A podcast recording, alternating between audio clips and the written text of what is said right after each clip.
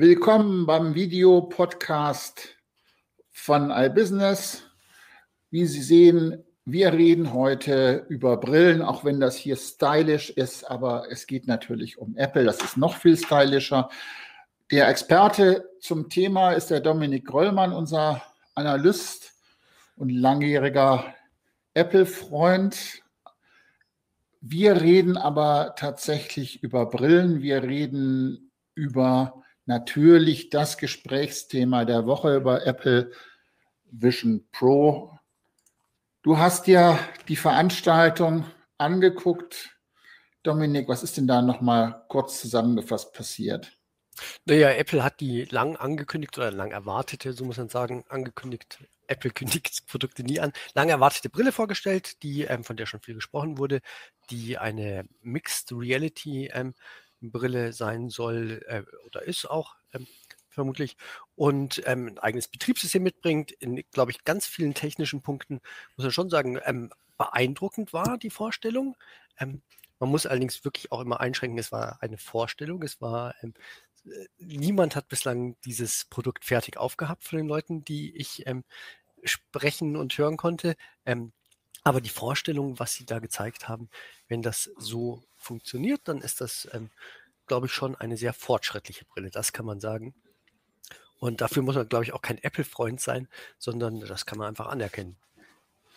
Also es gab ja so die ein oder anderen auch schon vorab Testberichte von einzelnen Journalisten, die sich das sozusagen in so einem Weitraum äh, auch an, haben angucken können. Also das heißt, man kann Blickerkennung, das heißt, die Dinger, das funktioniert wohl so offensichtlich so, so einigermaßen. Man kann auch seine, sage ich mal, seine eigene Brille in dieses System integrieren. Also technisch ist das ziemlich in Ordnung.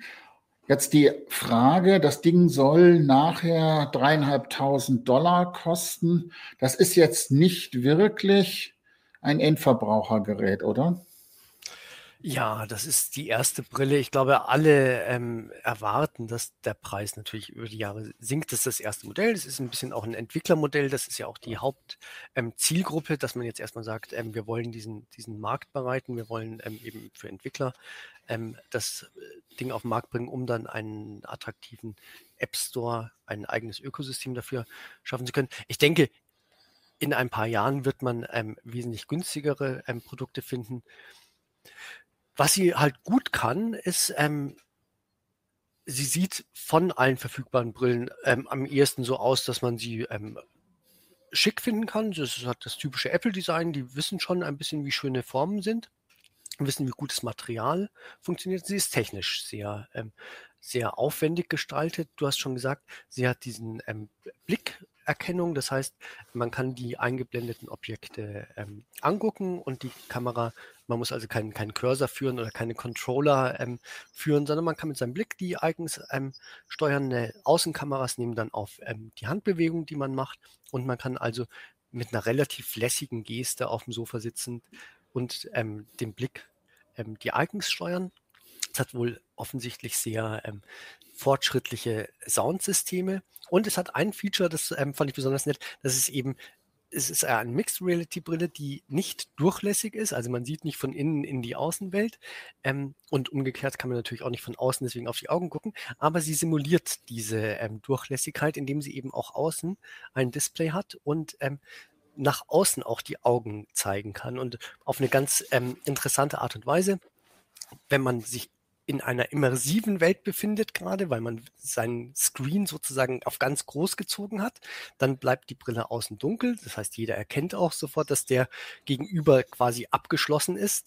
Und ähm, in dem Moment, wo man eben ähm, auch selber die Umwelt sieht, weil man die Außenkameras eingeschaltet hat, dann wird die Brille auch simuliert, die Durchlässigkeit. Das heißt, der Gegenüber kann auch die Augen des ähm, Brillentragenden sehen, so dass, dass man eigentlich immer weiß, ähm, kann ich mit dem interagieren oder nicht. Das finde ich eine ganz schöne ähm, Geschichte, weil sie eben auch so ein bisschen sozial, sozialen Aspekt einbringt. Und irgendwie habe ich den Eindruck, dass so die soziale Komponente, die soziale Ebene, das ist, wo es am meisten hakt. Und deswegen ist ganz schön, dass zumindest da ein Schritt gemacht wurde, da etwas drauf zuzugehen.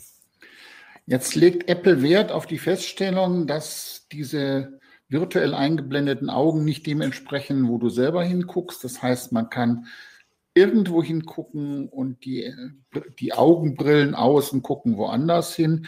Das bringt mich zu einem historischen Vorbild. Das ist jetzt zehn Jahre her, die Google Glasses, die ja nicht zuletzt deswegen gescheitert sind, weil kein Mensch sie haben wollte und alle Leute gesagt haben, wer die trägt, das sind Glassholes.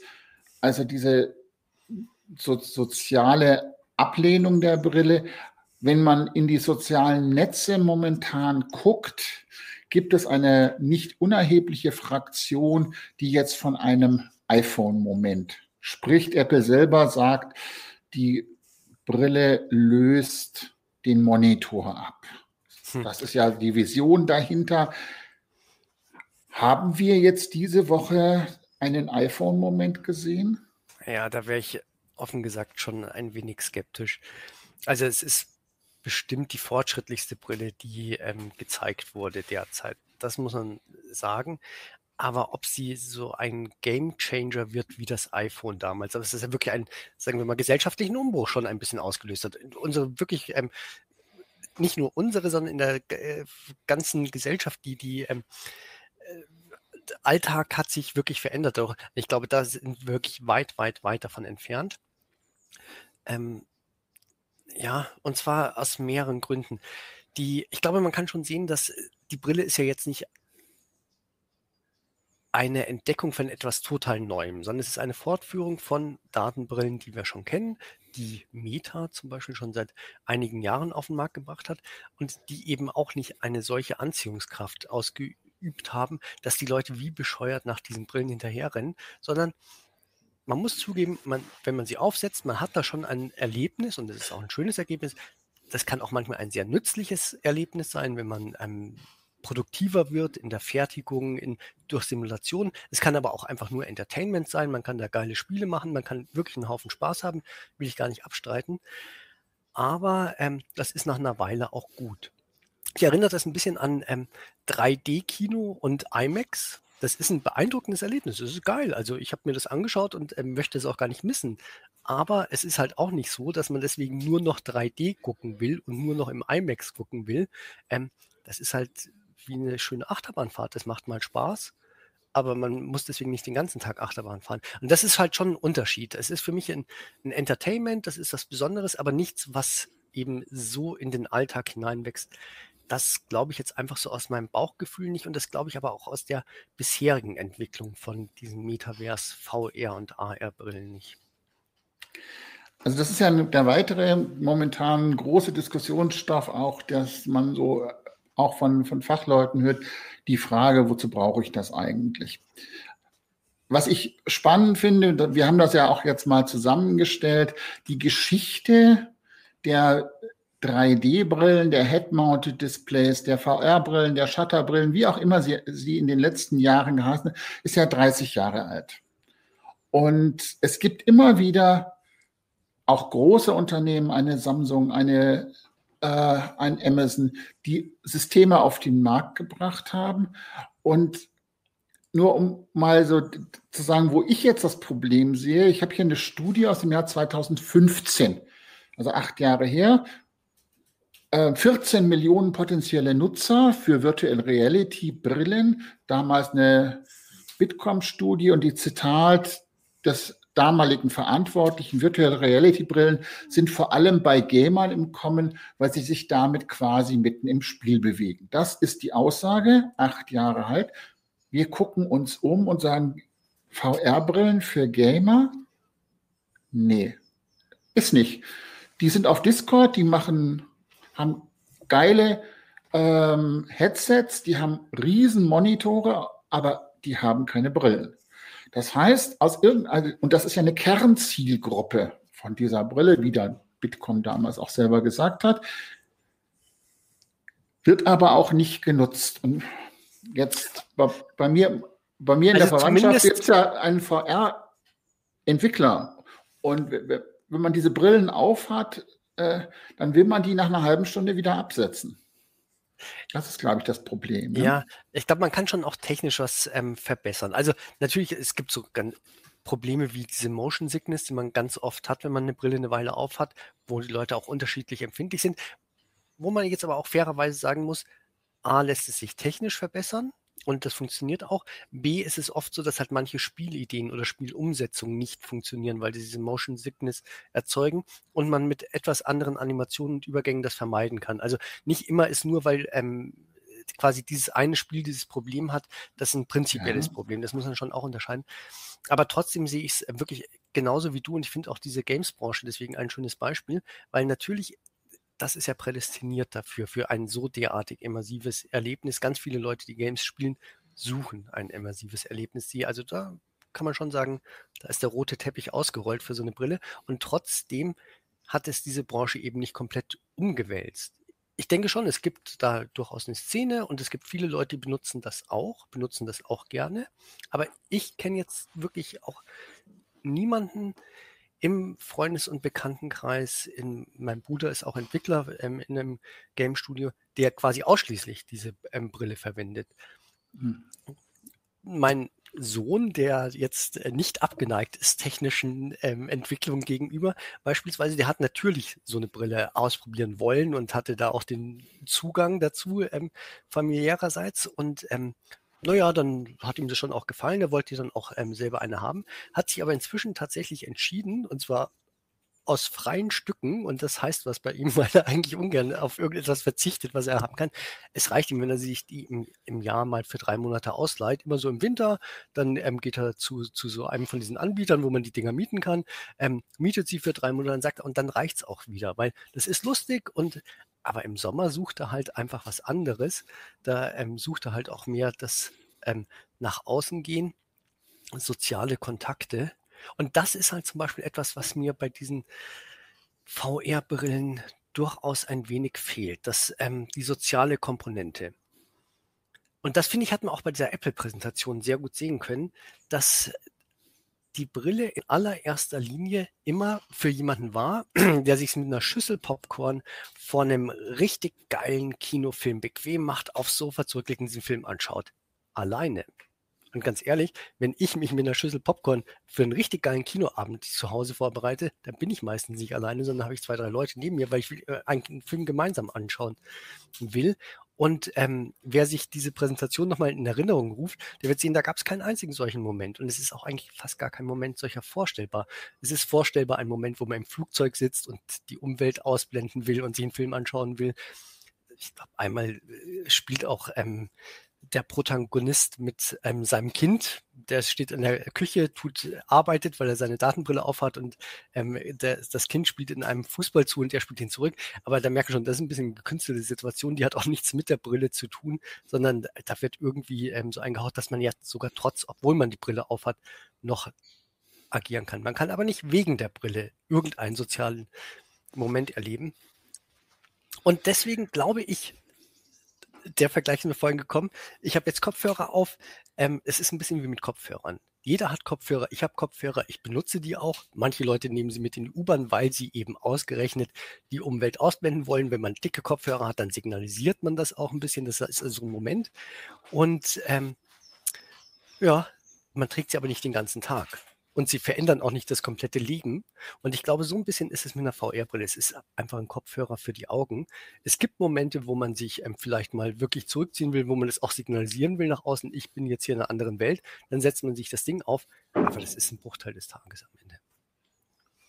Also das, die Frage ist ja, ähm, der iPhone-Moment, das ist ja ein disruptives äh, ähm, Element, das Märkte prinzipiell verändert das iPhone-Moment war es, ich nehme ein System, das es davon schon gab, Touchscreens, die gab es vor allem in der Lagerhaltung und mache daraus Anwendungen für den, die breite Masse, mache das System so zugänglich, dass ich es überall hin mitnehmen kann. Das war die, die Disruption. Das heißt, auf einmal gab es etwas, was es vorher in der Art, nämlich den Zugang zum Internet überall, das das gab es vorher nicht. Und wenn man sich jetzt anguckt, die VR-Brillen, die gibt es ja schon seit vielen Jahrzehnten. Und es ist halt etwas, das macht den, die Blick, Bilderfassung für den Monitor einfacher, macht das immersiver, aber nicht besonders toll immersiv, sondern es ist halt nur eine graduelle, aber nicht eine prinzipielle Verbesserung. Deswegen wäre für mich zwei Gründe, weswegen es eben kein iPhone-Moment ist, kein disruptives Ding. Es verändert nicht prinzipiell irgendetwas, sondern es macht es nur irgendwie ein bisschen besser, ein bisschen schöner. Ich habe hier einen ein Meter breiten Monitor, der kann, wenn ich das wollen würde, auch sehr immersiv sein. Das funktioniert mit einer Brille schon sicher auch, aber ich brauche sie nicht notwendigerweise, um diesen immersiven Moment herzustellen. Und zum Zweiten, das, was ich eigentlich immer ganz spannend finde, ist zu sagen, es gibt halt nirgends, also auch in der Historie dieser Systeme, es gibt immer irgendwelche Ansätze und die sind eigentlich aus unterschiedlichen Gründen immer verhungert. Die sind ja nicht mal kläglich gescheitert, sondern sie sind einfach nur verhungert. Es gibt Nischen dafür, es gibt Anwendungsfelder dafür, genauso wie es das äh, Steuerrad für die, für die Konsole gibt, dass du halt mal verwendest. Das steht bei dir rum, genauso wie es wie die immersiven 3D-Brillen, die es für die Konsolen gibt, die benutzt du halt mal, wenn du mal gerade ein irgendein Game spielen willst, das da passt. Nische, ja. Ich kann mir das vorstellen in Betriebsumgebungen, ähm, für im Lager, für Picker, die und, und im, in den Werkzeugen, also dort, wo es halt jetzt auch schon VR-Brillen gibt, alles tolle Anwendungen. Da wird es auch sicher Dinge geben, aber das sind halt immer Nischen. Und auch die Nische kann groß sein. Das heißt, die Apple-Brille, äh, die, äh, die Apple Watch ist ja auch ein großes Teil. Ähm, aber es ist halt ein, wenn auch große Nische, aber es ist halt auch eine Nische, es disruptiert nicht wirklich die Märkte, nicht mal so richtig den Uhrenmarkt. Die setzt die, zwar die Uhrenhersteller unter Druck und hat auch die, diese, diesen, da eine gewisse Marktführung in bestimmten Segmenten, aber Uhren gibt es nach wie vor und es verändert auch, das hat das, das Leben nicht genau, es verändert. verändert die Uhrenbranche sicher, das glaube ich auch, aber es reicht nicht so weit, dass es unser Leben verändern würde. Das, und das stimmt, das ist wirklich, glaube ich, ich glaube auch diese Kategorie von Geräten, darüber reden wir, die verändern schon ihren Markt vielleicht, die sind auch schön, aber nicht, die verändern nicht das Leben. Also iPhone-Moment, ich wäre mehr als skeptisch, dass wir den erlebt haben. Ich glaube, es ist ein schönes Produkt, was seine Nische suchen wird. Ja, also ich will, gibt dir vollkommen recht. Und dann haben wir auch das geklärt.